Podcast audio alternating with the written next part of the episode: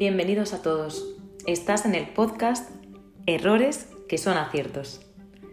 Un laboratorio en el que vamos a investigar, experimentar y practicar con nuestras propias experiencias. Estoy segura de que te estás preguntando, ¿y cómo lo vais a hacer? Bueno, pues nuestro método tiene una variable principal que vas a ser tú. Scarlett y yo formaremos un equipo junto con todos vosotros para realizar estas investigaciones. Antes de empezar, muchísimas gracias por escucharnos, por seguirnos y por formar parte de este magnífico experimento.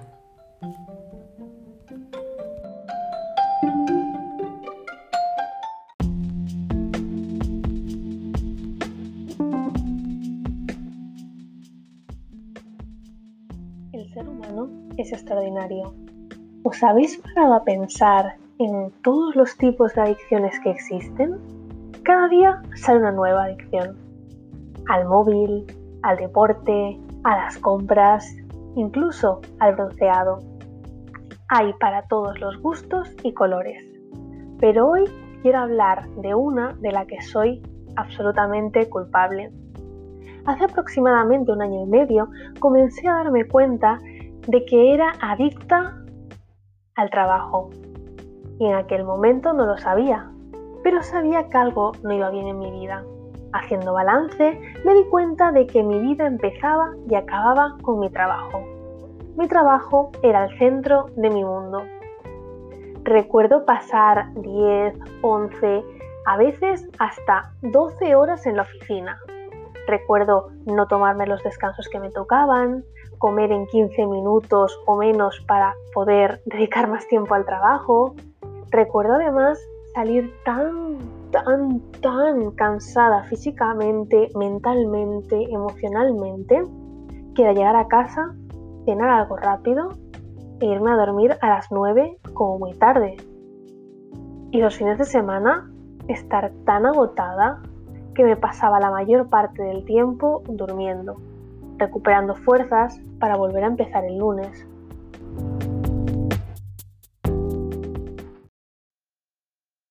Espero que nunca os haya pasado, pero ¿alguna vez 15 días de vacaciones os han parecido una eternidad? Recuerdo la primera vez que me fui de vacaciones. Yo como veía que todo el mundo se cogía 15 días, pues decidí que yo también. Y os lo creáis o no, se me hizo insoportable. A la semana ya no podía más, estaba que me subía por las paredes.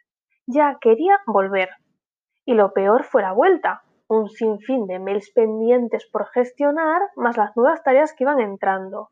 Fue horroroso. Así que desde aquella experiencia comencé a cada vez tomarme menos vacaciones o de menos, menos duración. Al final acababa, acababa cogiéndome un par de días en los meses en los que estaba tan, tan, tan absolutamente agotada que es que sentía que ya no podía más. Otra pregunta a la que de verdad espero que vuestra respuesta sea no es, ¿eres el primero en llegar a la oficina y el último en irte? Yo desde que empecé a trabajar siempre me he sentido mal, no sé por qué, si no llego a la oficina la primera y no soy la última en irme. He llegado a trabajar más de 12 horas al día y aún así sentir que no me daba el tiempo, sentir que me faltaba el tiempo para acabar las tareas que tenía que realizar no tomarse los descansos pertinentes. ¿Os suena? Como decía antes, mm, normalmente ya ni me los cogía. Recuerdo que en uno de mis primeros trabajos, que era de teleoperadora vendiendo telefonía móvil, no vamos a mencionar marcas, recuerdo que teníamos un objetivo de siete ventas a la hora. Y Después de unas cuantas reuniones con la coordinadora, en la que no paraba de decirme lo mal que lo hacía y lo fácil que era vender el producto y cómo no entendía cómo no podía llegar ni a la mitad de las ventas del objetivo, pues la única solución que a mí se me ocurrió en ese momento fue dejar de hacer mis descansos, con la esperanza de poder así llegar al objetivo. Y no funcionó. no duré ni un mes en el puesto hasta que me despidieron y la verdad creo que me hicieron un favor. Pero desde entonces, cada vez que siento que no me dan las horas, que no llego, que no puedo con todo, empiezo a sacrificar mis descansos. Y si ya me preguntas por mi vida social, yo te diría, ¿y eso qué? y si al menos me dijeras, no, mira, es que estoy viviendo mi pasión, me encanta, me fascina lo que hago. Pero es que lo más triste de todo es que no es así. Y ahora, con el tiempo y perspectiva, me doy cuenta que, que he estado sacrificando mi salud, mis relaciones personales, mi tiempo y todo. ¿Para qué? Las consecuencias de la adicción al trabajo son terribles son ansiedad, estrés, preocupación constante, problemas con tus relaciones, familia, amigos, pareja, etcétera, úlceras, problemas cardiovasculares, insomnio. Bueno, y la lista sigue un rato. Y en mi caso particular he sufrido la mayoría de estos que he mencionado, pero además tenía una pérdida de estabilidad emocional, ya que sentía gran irritabilidad por todo. Entonces, como os decía, desde hace un año y medio comencé poco a poco a liderar mi vida, mi tiempo y empecé a investigar sobre la armonía profesional y personal. Encontrar el equilibrio. Ese es mi gran reto personal, igual que el de muchos otros profesionales. Me niego a sacrificar mi tiempo libre y mis relaciones personales por el trabajo ya que considero que las tres son áreas importantísimas en nuestra vida y todas cumplen su función. El trabajo es importante, como digo, claro, y la gran solución, trabajo adictos, trabajo adictas, no pasa por dejar el trabajo y buscar otro. Porque lamentablemente lo más probable es que en todas las empresas en las que entremos nos acabe pasando lo mismo. No dejes que la empresa decida qué es o qué debería ser para ti el equilibrio. ¿Cómo empecé yo? Pues por pequeñas cosas, por cosas que podía controlar. Así que si tú también quieres liderar tu vida y tu propio bienestar, te recomiendo empezar. Toma tus vacaciones. Oblígate si hace falta. Haz todo lo posible para usar tus días de vacaciones con inteligencia. Haz lo que mejor te siente. Si eres como yo y no te gusta estarte quieto, organiza y planifica lo que quieres hacer. Tal vez organiza un viaje o algo tan simple como quedar con, con, tus amigos a los que tienes abandonados o pasar tiempo de calidad con tu familia. Si eres de los que te disfrutas con lo que surja, con planes más tranquilos y con la calma, simplemente haz lo que para ti funcione al final, ¿para qué sirven las vacaciones? Son un tiempo para recargarte, para desconectar del trabajo y poder volver con más energía, con más fuerza y para hacerlo mejor. Para mi cerebro esto no funciona, este segundo plan de la calma, la tranquilidad y lo que surja. Para mí, ¿qué es lo que hacía al inicio? Unas vacaciones en las que no tenía nada planificado, no tenía nada que hacer, al segundo día ya estaba que me subía por las paredes, porque para mí es como estar perdiendo el tiempo. Y además tampoco tenía nada más que hacer. Organiza tu tiempo libre, es decir, el tiempo que no estás en tu trabajo.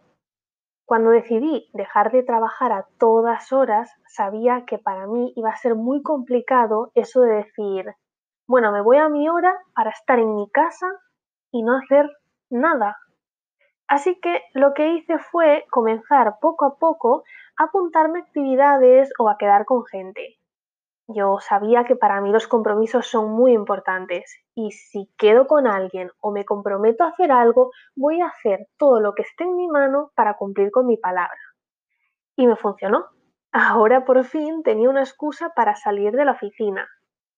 Algo que estoy probando ahora y que tal vez te pueda funcionar es hacer una lista con todas las cosas que te gustaría hacer. Planificar tu día ideal. Si tuvieras un día perfecto, ¿cómo sería? Entonces yo hice ese ejercicio de anotarme en un papel todo lo que me gustaría hacer y poco a poco, cuando estoy a lo mejor en casa y no sé muy bien qué hacer y empiezo a tener este sentimiento de que estoy perdiendo el tiempo, pues me miro mi lista y en mi lista hay cosas como hacer ejercicio tres veces a la semana. Y digo, ¿cuánto has hecho esta semana? Pues a lo mejor me voy a hacer ejercicio o en mi lista también hay cosas como quiero leer 20 minutos al día. Entonces, he leído lo que me tocaba, sí, no, y realizarlo. O tal vez meditar 10 minutos. En, como decía antes, aquí tienes que encontrar lo que para ti funcione y todas las soluciones son válidas mientras que a ti te funcione. Y por último, ocupa tu mente. Una cosa que me cuesta muchísimo de siempre es desconectar después del trabajo. Yo salía y seguía pensando en ese informe que tenía que hacer, en ese email que tenía que enviar o en ese problema que no sabía resolver. Así que ya no estaba en el trabajo, pero continuaba pensando en él, así que en el fondo no salía nunca. Y lo que en aquellos momentos me ayudó a mí a comenzar a desconectar y a dejar el trabajo en la oficina y hasta el día siguiente, si te he visto, no me acuerdo, fue comenzar a aprovechar mi tiempo de desplazamiento, es decir, salir del trabajo e inmediatamente comenzar a escuchar podcasts, audiolibros, y si algún día estaba demasiado cansada, tan mentalmente agotada que ni siquiera tenía el cerebro para podcast o audiolibros, pues simplemente escuchar música. Esto particularmente me funcionó porque era esa manera de decir, vale, ya está, hasta aquí se acaba la jornada laboral, ahora vamos a empezar una nueva etapa.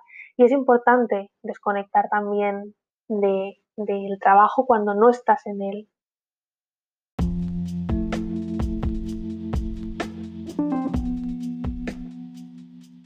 Espero de verdad que todo esto te suene a chino, que hasta lo veas ridículo.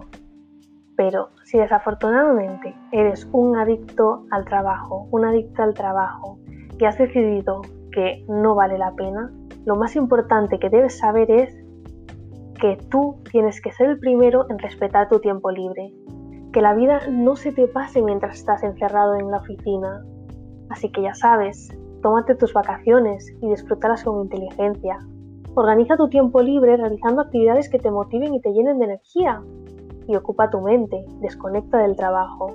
Siguiendo estos tres consejos, darás los primeros pasos para tener la vida sana en la que tú y solamente tú tendrás el control y la responsabilidad de tu bienestar.